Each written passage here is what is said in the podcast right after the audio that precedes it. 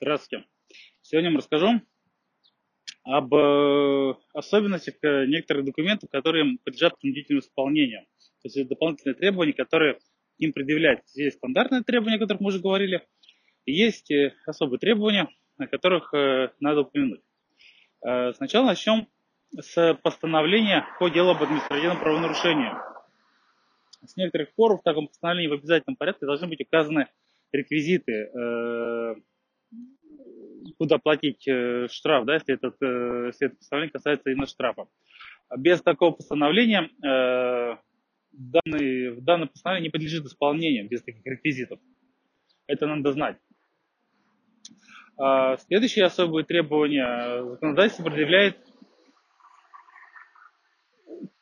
к решению инспектора, государственного инспектора по трудам о выплате заработной платы. Тоже достаточно новый документ – там тоже должны быть реквизиты, но там должны быть реквизиты э, работника, которому эти денежные средства должны быть, э, эта заработная должна быть изыскана. Ну и э, подробные э, особенности э, э, для такого документа, как э, э, требования о розыске, запрос о розыске ребенка. А, тут очень много дополнительных требований, которые обязательно должны быть указаны. Это ну, понятно, что наименование органа должностного лица, который это э, выдали такой запрос.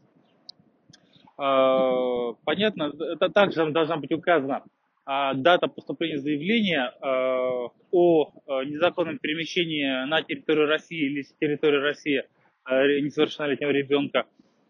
Также там должна быть указана, конечно, ну, понятно, фамилия, имя, отчество, ну, все данные ребенка, да, фамилия, имя, отчество, дата и место рождения, Э, предполагаемое место э, нахождения.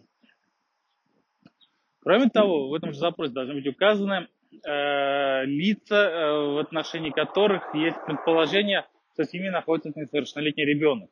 Ну, часто бывает, да, когда э, отец ворует у мамы, да, ребенка, потому что мама не дает ему увидеться. Ну и э, на основании таких семейных вот, э, разногласий появляется этот запрос о розыске ребенка.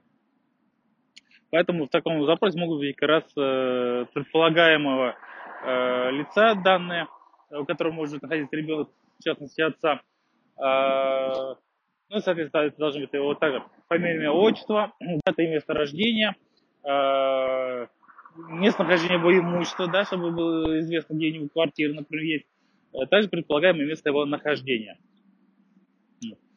вот э, такие дополнительные требования э, предъявляются к э, документам, которые подлежат принудительному исполнению.